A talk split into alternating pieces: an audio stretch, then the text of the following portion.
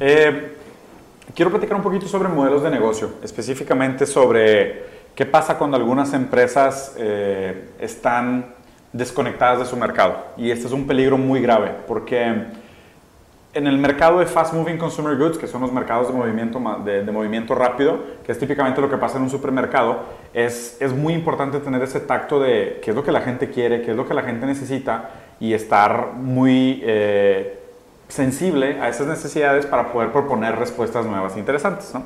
Por otro lado, en los mercados digitales, en los mercados de servicios, en los mercados de experiencias, de entretenimiento, se dice que el mercado es un poco más lento porque los tiempos de desarrollo de productos tardan un poco más. De igual manera, es sumamente importante tener esa sensibilidad con el mercado, tener la sensibilidad con el consumidor.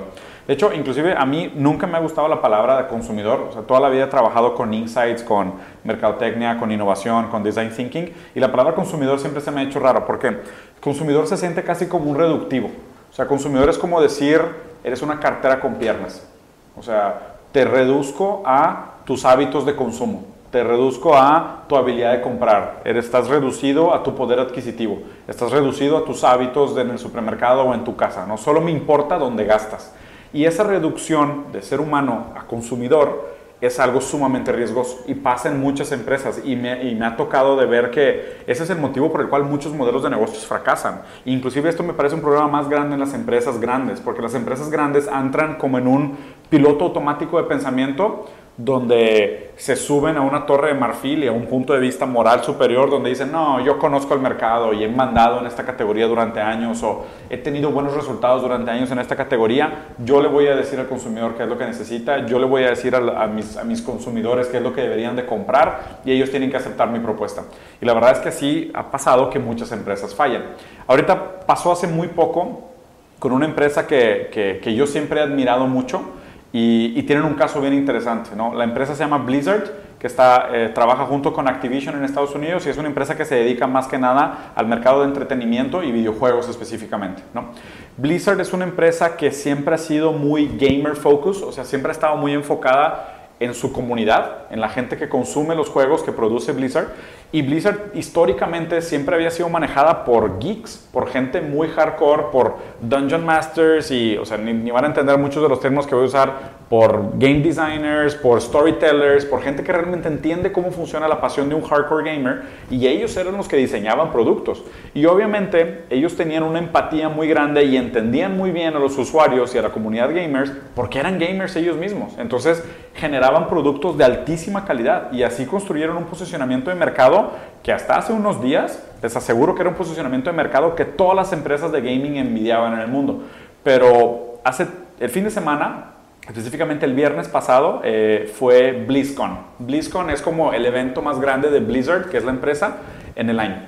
Blizzard hace BlizzCon una vez al año, donde revelan su plan, su plan estratégico, donde dicen ¿Qué vamos a hacer en el 2019? Lanzamientos de producto, pipeline de innovación, estrategia de crecimiento y demás, ¿no? Entonces, obviamente es un evento sumamente importante. Primero, porque ahí es donde entran en contacto directo con sus, con sus fans más frenéticos. Entonces, la gente viaja a BlizzCon, está en contacto con los developers, platica, ve los productos, hay un engagement muy íntimo y es un tema muy tribal, obviamente.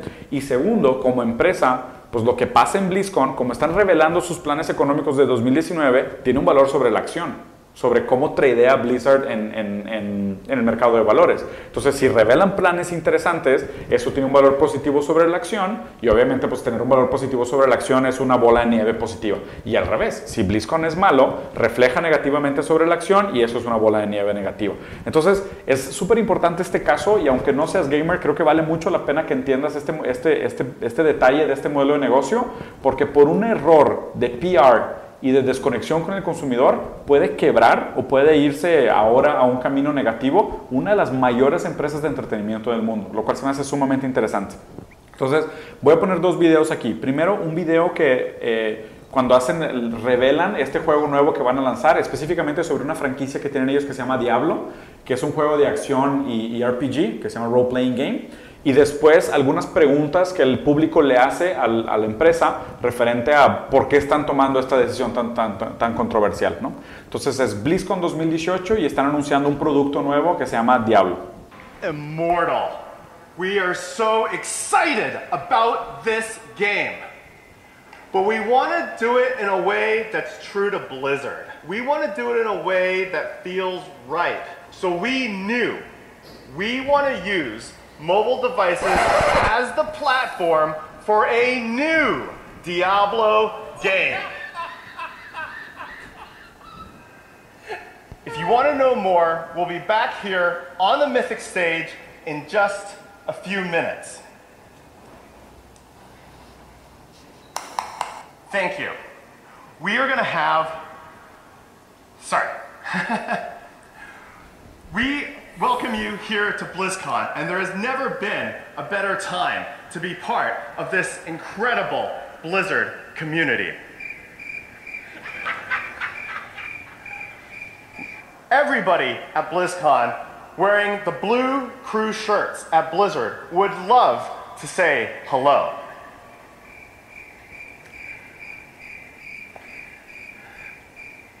have fun, make friends, and have an epic, epic BlizzCon.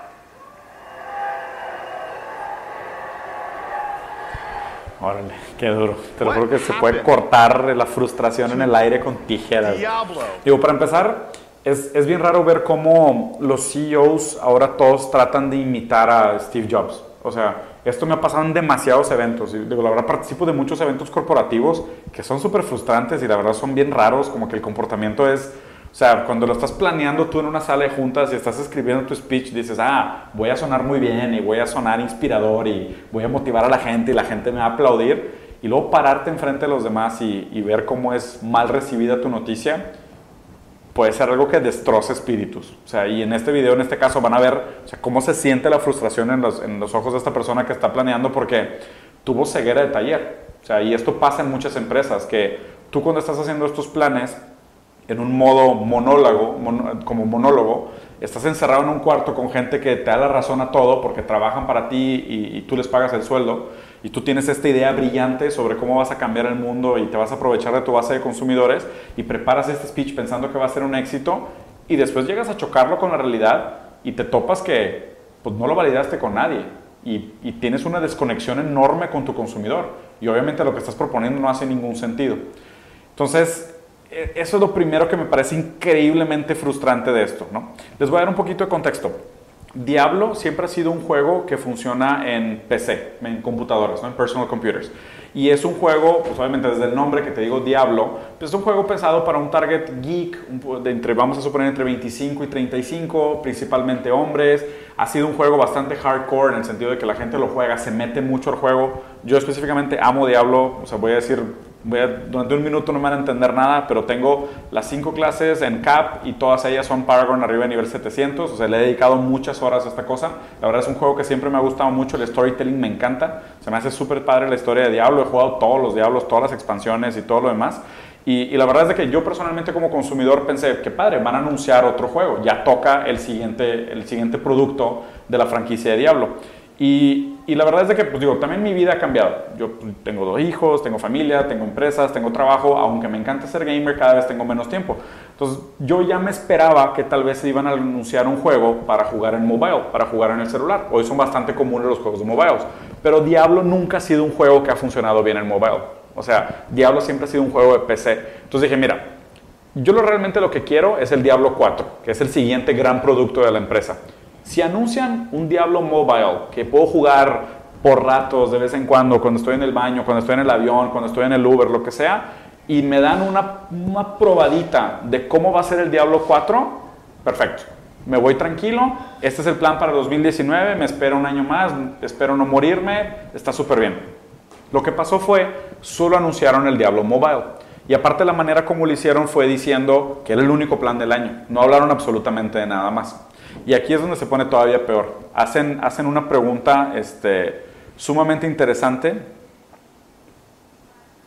que es, les voy a leer las dos preguntas que hicieron, ¿no? O sea, primero llega un chavo y pregunta de que, oye, ¿hay algún plan de hacer una adaptación de este juego que solo va a estar en celulares, en PC? Y le contestan, no, por el momento solo lo vamos a hacer para iOS y Android y no tenemos ningún plan para hacerlo para PC. Y lo peor de esto es que cuando responde la pregunta, o sea, le hacen boo, lo abuchean, le dicen que se vaya, o sea, se pone muy feo el ambiente. O sea, imagínate, es como si tú estuvieras en el, en un festival de música y llega un grupo que te encanta y la gente pide una canción y te dice, no, no vamos a tocar esa canción que les gusta, vamos a tocar un cover de una música, de, de un reggaetón que a nosotros nos anda de moda ahora. Y pues todo el mundo va a decir, pues es que nosotros no somos eso, no somos ese tipo de fans, tú no haces ese tipo de productos.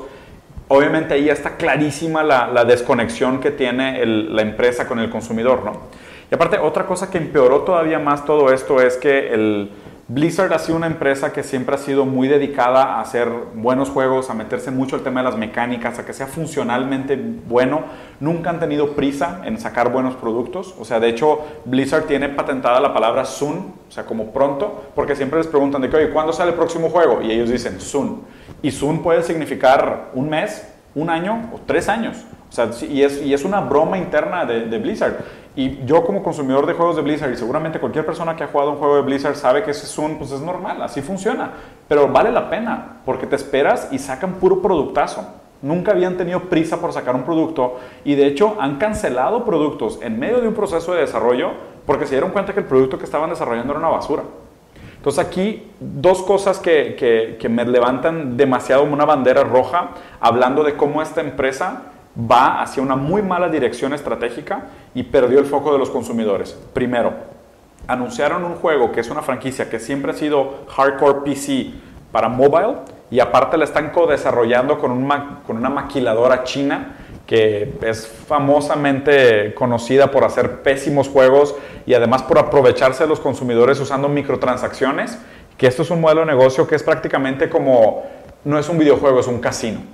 O sea, toda la emoción del juego no viene de jugarlo, simplemente viene de jugar a la lotería metiéndole dinero. Y mientras más le metas al dinero, mientras más le metas dinero, vas a tener pequeñas dosis de endorfina que te van a viciar y cada vez vas a querer meterle más dinero y toda tu satisfacción viene de meterle dinero. Así funciona gran parte del mobile gaming en China. Y este juego lo está desarrollando Blizzard con la ayuda de este maquilador chino, lo cual es una pésima, pésima, pésima noticia. Y después, que lo que me parece todavía más drástico de esto es, en algún momento les preguntan de que, oye, esto es una broma, o sea, es una broma de primero de abril, de Día de los Inocentes, fuera de tiempo, y ellos contestan de que no, no, no es una broma. Y no solo eso, sino que aparte se, se atrevieron a contestar, oye, ¿por qué están todos tan enojados? ¿No tienen celulares o qué? O sea, como todavía agregándole un nivel extra de desprecio y desconexión con los usuarios, que es de que, oye, no, no, no es el problema. Sí tengo un celular de 750 dólares, pero no quiero jugar o no quiero consumir mi producto favorito en una plataforma en la que nunca lo había consumido. No, es como si, es como si de repente alguien vendiera, oye, pues soy Nike y ahora te voy a vender, whatever, seat covers para tu carro, ¿no? Para que le pongas asientos a tu carro, que es como que estaba esperando el lanzamiento de un nuevo producto de Nike y de repente Nike me dice que ahora se va a dedicar a hacer almohadillas para mi carro, para que me sienta en el asiento de mi carro. Es como que no hace sentido. Claramente estás desconectado con tu consumidor. Y aquí es donde me gustaría entrar al análisis de la dificultad del modelo de negocio y cómo todas las empresas se pueden beneficiar de estudiar este caso y no permitir que pase en sus empresas. Es, eh, existen dos lados de esta, de esta decisión. Primero, a mí me parece muy valioso que las empresas tengan una visión propia, que digan, yo quiero hacer esto con la categoría, a mí me gustaría hacer esto con la categoría, yo tengo una visión sobre la categoría. Eso me parece que vale mucho. Por otro lado, esa visión eh, tú la tienes que validar. O sea, no quiere decir que esta visión tiene que venir del entendimiento de tus consumidores, tampoco estoy diciendo eso. Las, las, empresas que delegan todas sus decisiones a los consumidores tampoco me parece que está correcto, porque muchas veces, y esto lo decía Steve Jobs también, muchas veces los consumidores no saben lo que quieren hasta que no se los enseñas. ¿no? Entonces, me parece que la manera correcta debería ser, ten una visión sobre qué quieres hacer con tu vida, sobre qué quieres hacer con tu empresa. Una vez que tengas esa visión, trabaja en validarla, en hacerla real, en hacerla más robusta, en hacerla más fuerte y más pertinente, y aprende sobre esa visión y hazlo un proceso de constantemente estarla mejorando. Y aquí me parece que lo que pasó con esta empresa es, estamos acá arriba en un pilar, en un moral donde sabemos más que nuestros consumidores y solamente queremos hacer dinero, entonces nos aman tanto que podemos tomar absolutamente cualquier decisión y nos van a seguir porque no tienen opción. Somos la mejor franquicia, con la mejor empresa, con la mejor marca, con la mejor cadena de distribución lo que sea que hagamos no nos van a poder cuestionar. Y la verdad es que esto ha sido un desastre de relaciones públicas. O sea, los últimos tres días, y esto acaba de suceder el viernes pasado, el, día 2 de noviembre, ha sido un desastre. O sea, Internet está saturado de noticias hablando de cómo esto va a fallar, de cómo está teniendo impactos negativos en la acción, cómo los videos de Internet están saturados de comentarios negativos, los devs están posteando en Twitter. O sea, todo el mundo en general se está manifestando contra esto. Entonces, si tienes una empresa propia o si piensas abrir una empresa propia, si algo vas a aprender de este modelo de negocio o de esta situación que está sucediendo es nunca pierdas esta conexión con la gente. ¿no? O si la gente te da dinero a cambio de tu producto o servicio,